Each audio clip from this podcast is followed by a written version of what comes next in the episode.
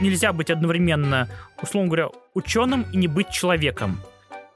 Если интернет после его военных целей и основоположников считался универсальной библиотекой, то в современном этапе это универсальная помойка. Современный мир — это мир кризиса постмодерна. Всем привет! Это подкаст Петербургского политеха «Переведи на человеческий». Меня зовут Илона Жабенко, и сегодня нас ждет погружение в философию. Этот выпуск можно было бы смело назвать «Осторожно, модерн». Мы решили рассмотреть отношение к науке, к прогрессу через модернизм и другие измы, прям как в литературе. Постмодернизм, метамодернизм и так далее. Наш проводник к истине на сегодня – кандидат философских наук, доцент Высшей школы медиакоммуникации и связи с общественностью Дмитрий Попов. Добрый день. Добрый день, уважаемые слушатели, уважаемая Илона. Ну, давайте обсудим философию модерна и модернизма. В ее основе лежит вера в прогресс и вера в то, что мир можно познать том числе научными э, методами и способами. Это как-то повлияло на развитие науки? Да, с самого начала философия выступала как своеобразный способ познания мира, познания, основанному на истинности или ложности утверждений о об окружающем нам пространстве. С точки зрения, что и античная философия, что и философия современного мира решает один и тот же вопрос. Каким образом мы здесь можем что-либо сделать вокруг себя, как нам отразить данные, которые мы находим в каждом нашем бытие, в нашем элементах сознания, в тексте, в звуке, в записи, в мысли. И самое главное, какие идеи повлияют на нас, чтобы создать то будущее, к которому мы стремимся. И с этой точки зрения и модерн, и постмодерн, и премодерн — это все определенные шаги в сознании человечества, шаги, направленные на познание окружающей реальности с целью не только покорить ее, а самое главное — определить то место, которое человек занимает в развитии планеты, в развитии космоса, в развитии самого себя как индивида личности. Если мы говорим о модерне, то это приблизительно какой временной период? Считается, что мы точно можем говорить о том, что наука, искусство, философия вступила в определенную фазу модерна лишь с началом промышленной революции, когда у человека появились реальные способы изменения окружающего пространства, а самое главное, оценка эффективности этих действий, которые рассказывают нам не только о том, что мы сделали, а то, каким образом наш наши действия могут повлиять на дальнейшее развитие событий. С точки зрения, модерн — это рациональное познание мира. Рационально в том смысле, что каждый из участников процесса понимает, что он делает, почему он это делает, зачем, и самое главное, почему он считает, что данные рациональные действия, разумные, основанные на научном опыте познания мира, могут привести к еще большему прогрессу, большему развитию. Но это рациональное познание во многом стало и причиной того, что мы перестали понимать, в чем смысл этого модерна. Рационализация всего и вся, создание единиц хорошо-плохо, реальность и реальность норма не норма, которая господствовала в модерне, поставила под вопрос саму природу человечества как, человек, как эмоционального существа, как э, того, такого субъекта познания, который может не только сказать о правильности, неправильности, но он лишен своего, самого, самого факта человечности. И в этом, наверное, кризис модерна, который мы увидим в начале 20 века, когда как раз революции, события Первых и Вторых мировых войн поставили вопрос о том, что насколько рациональность необходима, насколько она нужна, и является является ли рациональность единственным мерилом успеха, а правильность или неправильность должна ли определяться внутри человека или тем более становиться основой, например, для тех или иных действий. Если в философии модерна характерна вера в разум, в силу прогресса и человека, то в философии постмодерна какие э, ориентиры становятся? Постмодерн становится еще более сложным, потому что кризис модерна связан именно с тем, что рациональность не является благом. Во многом случаях, э, во многих случаях... Это различных... уместно говорить в стенах университета? Да, уместно, потому что, например, университет — это как раз то место, где рациональные знания должны вместе с общим гуманистическим складом человека современного типа помочь рациональные действия сделать правильными. Не просто эффектными или эффективными, а нацеленными на результат, который будет служить интересам общества. С этой точки зрения постмодерн поставил вопрос о сомнениях. Сомнениях не связанных с тем, что хорошо или плохо, а сомнениях в тех возможностях, которые хорошо или плохо может принести в нашу жизнь. Например, плохо ли уничтожении природы. Да, плохо, но ведь это рационально, ведь мы создаем прогресс, и с точки зрения вопрос о том, как нужно остановиться, подумать и, самое главное, прогресс воспринимать как постепенное элемент, а достижение целей как всего лишь длительный период увеличения эффективности труда стало, наверное, одним из принципов постмодерна. Постмодерн заставил человека не просто остановиться, а заставил подумать о своих действиях, как предшествующую эпоху, по поводу настоящего и тем более будущего. Но в то же время постмодерн сделал такой интересный аспект. Он, заставив сомневаться в истинности, во многом подверг эту истину кризису, что и стало кризисом уже постмодерна в современном восприятии, когда мы с вами не понимаем, что такое истинность или ложность. Современный мир — это мир кризиса постмодерна, когда множество вариантов событий, в которых мы уверены, будучи индивидами, свободными в своих воле, на самом деле вызывают кризис той же самой рациональности, что стало известно, например, кризис экспертизы или огромное количество смыслов, которые лишены самого исходного смысла как критерия рациональности, разумности, одновременной возможностью создания множественных слоев нашей реальности. Двоемыслием, многомыслием – это и плохо, и хорошо.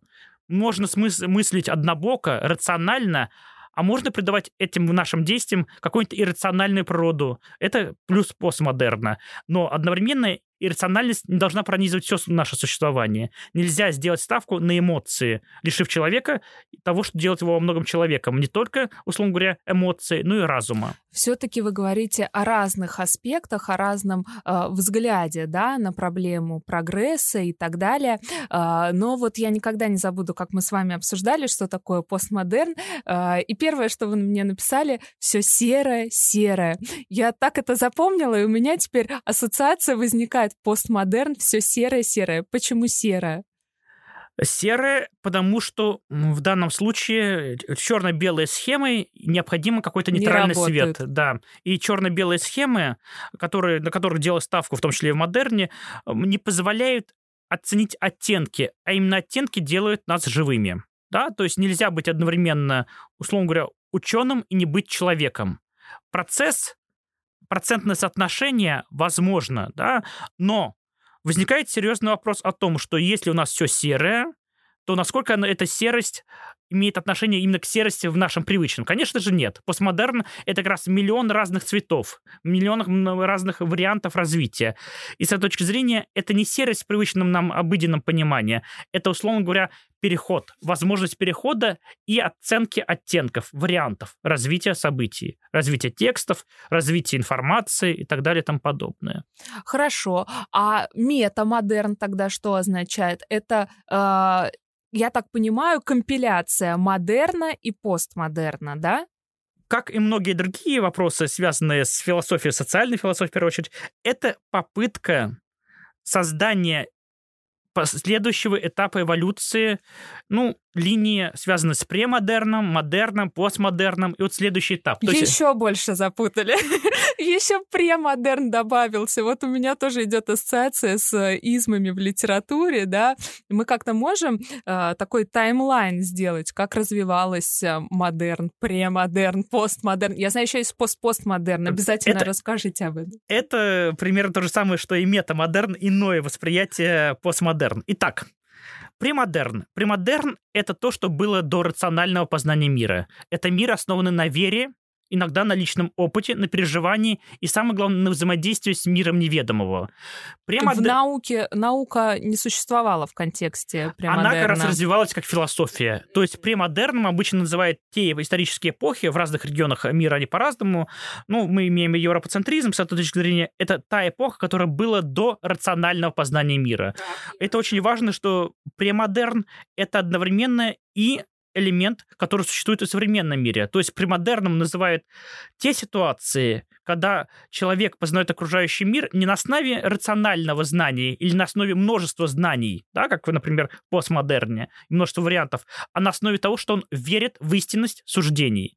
Но, но эти суждения не требуют доказательств. Они основаны, например, на опыте, связанном с высшими силами, взаимодействиями с тем миром, который имеет ненаучные знания и так далее и тому подобное.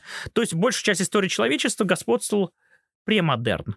Проблема заключается в том, когда премодерн в условиях постмодерна множество смыслов становится частью нашей социальной реальности. Ну, например, такие, конечно, забавные гибриды появляются, ну, например, как термин футурархаика. То есть, условно говоря, когда мир будущего вступает с миром прошлого взаимосвязь. То есть премодерн — это, например, восприятие окружающего мира на основе религии, вступает в возможности использования современных средств террористических атак да, то есть когда человек нерационально воспринимает все, а а иррационально. И эта иррациональность основана на его вере в высшие результаты, высшие силы.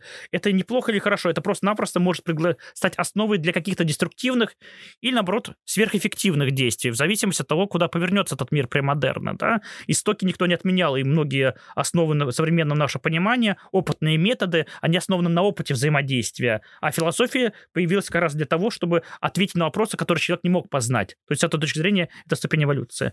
Модерн — это рациональная познание мира. Здесь ключевую роль играет опыт, который мы можем проверить. И эволюция этого опыта привела к появлению научного знания. Постмодерн позволил э, современному человеку, начиная с 50-х, 60-х годов, 20-х, 30-х годы, то есть это, опять же, процессы, а не одномоментные события, которые мы имеем с периодичностью, позволил человеку быть многообразным в своем собственном выборе, позволил э, мир сделать из двухмерным, трехмерным, позволил взглянуть на истинность не только с точки зрения ее рационального осмысления, но и с точки зрения моральных аспектов, с точки зрения множественного выбора, с точки зрения подхода к иному как вопросу не отрицания или изучения, а как вопросу выбора, возможности, интересных аспектов взаимодействия. Правильно ли я понимаю, что вот если в средние века центром мировоззрения был Бог, а, то в новое время, в эпоху модерна, это человек, то, о чем вы говорите, разум. Скорее не человек как раз, а разум. Э, человек со всеми его комплексами, со всеми его метаниями, это как раз вопрос уже постмодерна. А вот рациональный человек, человек разумный, человек, который ставит истинность как высшее мерило успеха или неудачи, это как раз человек модерна. С этой точки зрения проблема заключается во многом и в том, что сверхчеловек модерна — это ницшанский человек это как раз или человек, который устремлен в идею, которая в рамках, например, философии материализма, да, позволит ему изменить этот окружающий мир, подстроить его под будущее, под человека. Ученый это какой человек? Раци... Э, э, рациональный разум или это рациональный человек? Это человек модерна, который может позволить себе сомневаться.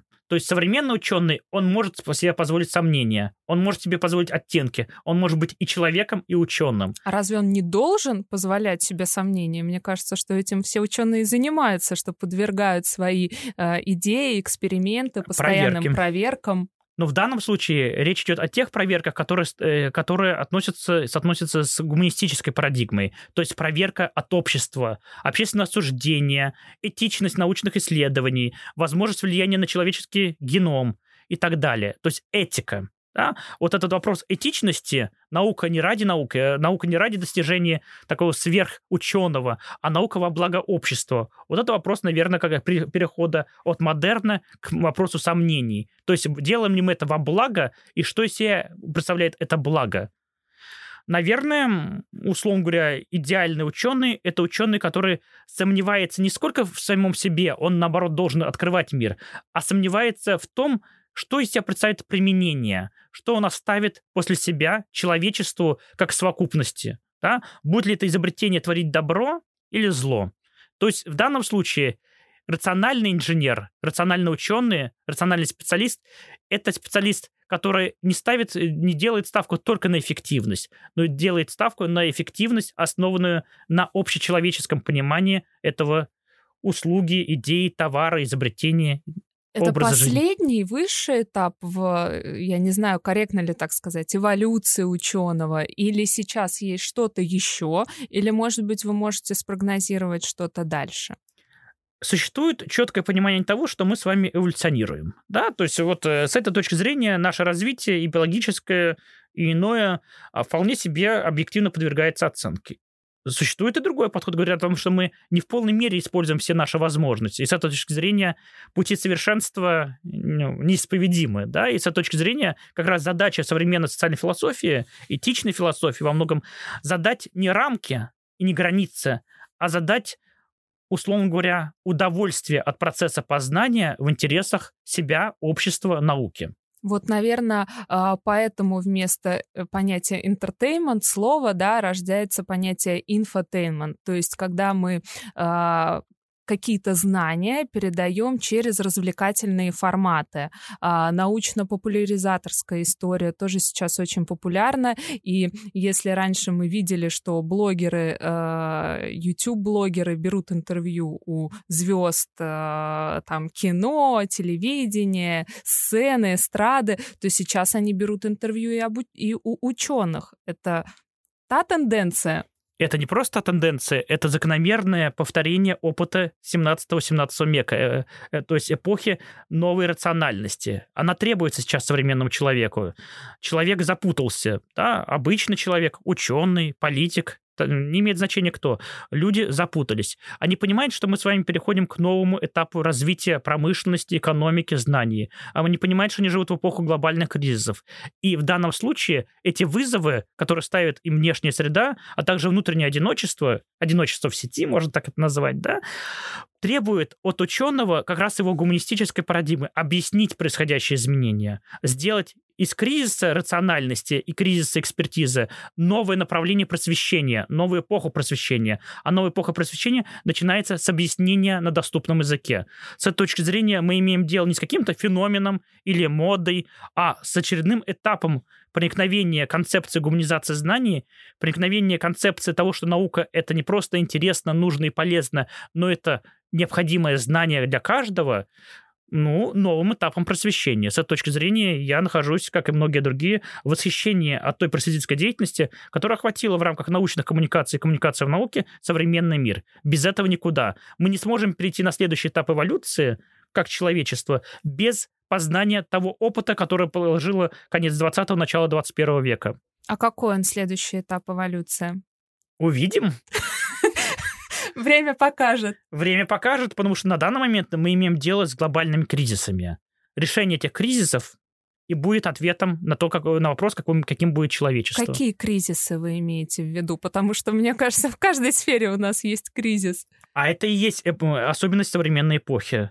То есть глобаль, глобализация создала глобальную экономику глобальная экономика подвержена глобальным экономическим кризисам, которые оказывают воздействие на каждый уровень экономической системы развития мира. Единое информационное пространство поставило вопрос об информационном обществе. Информационное общество строилось как информа- э, общество, основанное на знаниях, а превратилось в общество потребления контента. И не всегда этот контент является знаниями. Да? Если интернет после его военных целей и основоположников считался универсальной библиотекой, то в современном этапе это универсальная помойка.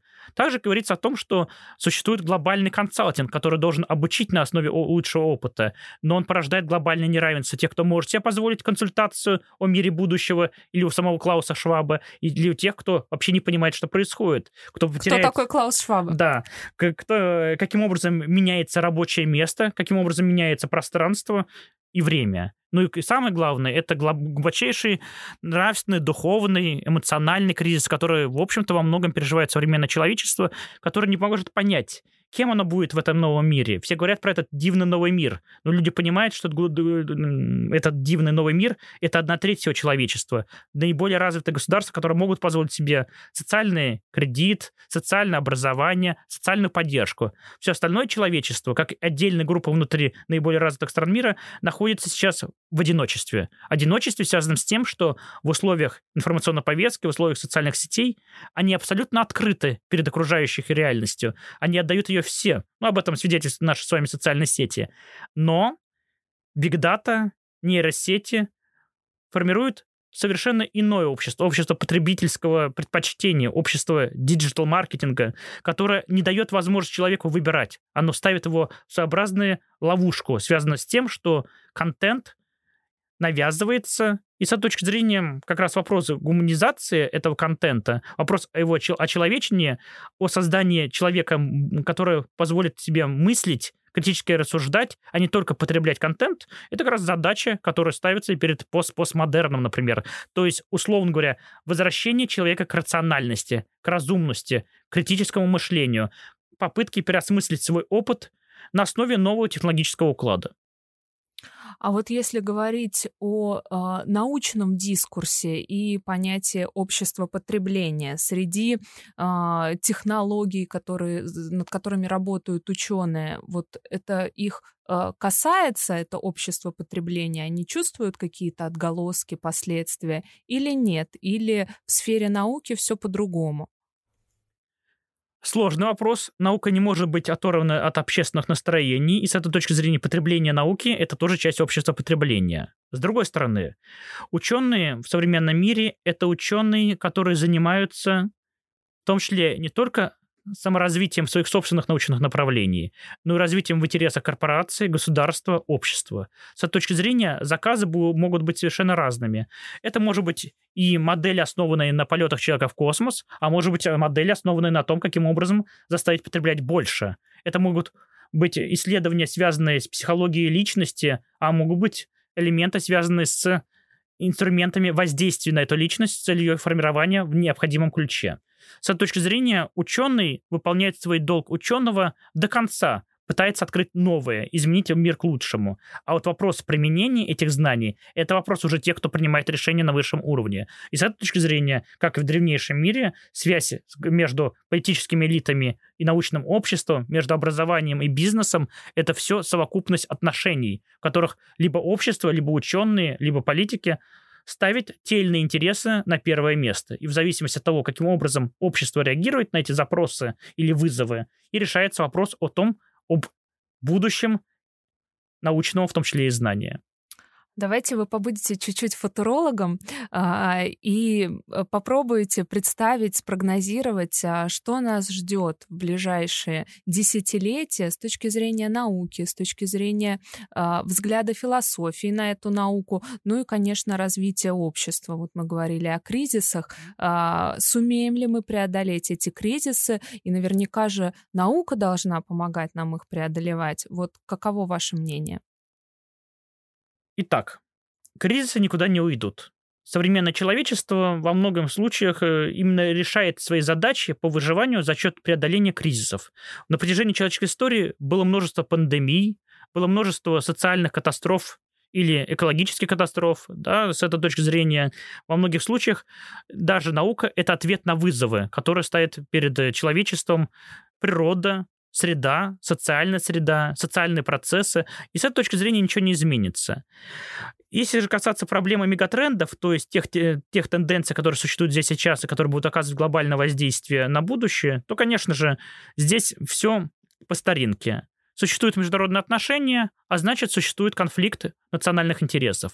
Если человечество сможет преодолеть национальные интересы и создать глобальные интересы всего человечества в целом, то перед нами одна история. Если же национальные интересы в их, условно говоря, негативном, эгоистическом ключе будут побеждать, то перед нами будет развитие в духе текущего периода времени.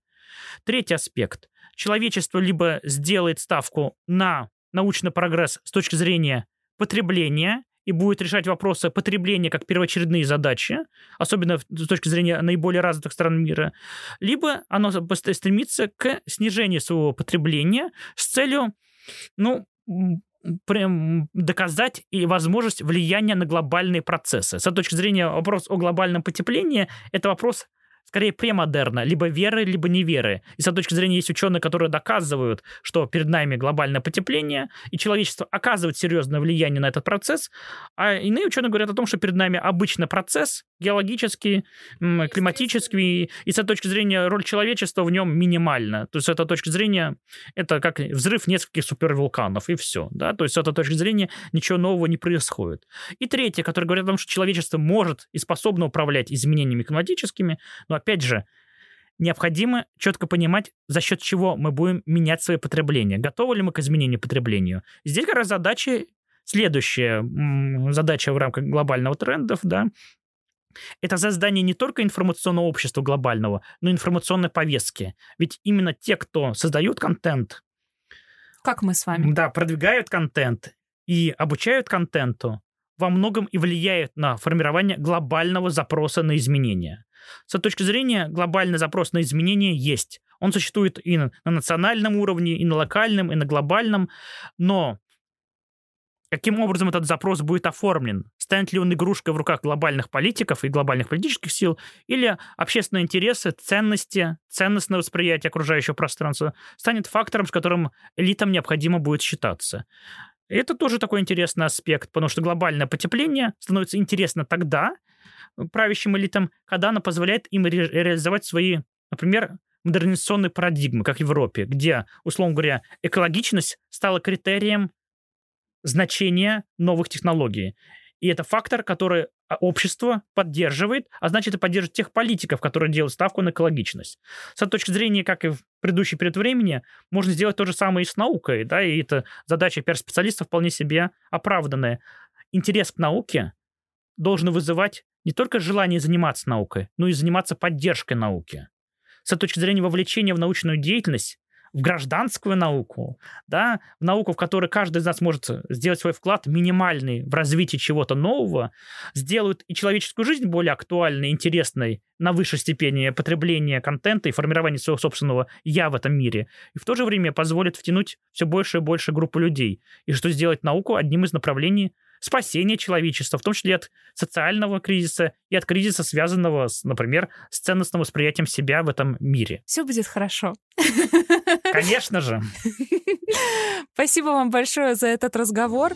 А, вот так вот мы обсудили, начали с модерна, закончили современными мегатрендами. А, есть э, над чем задуматься всем нам и э, ученым, и научным коммуникаторам о том, в каком ключе выстраивать э, научную популяризаторскую деятельность. А, это был подкаст «Переведи на человеческий». Всем пока. Спасибо большое. Удачи.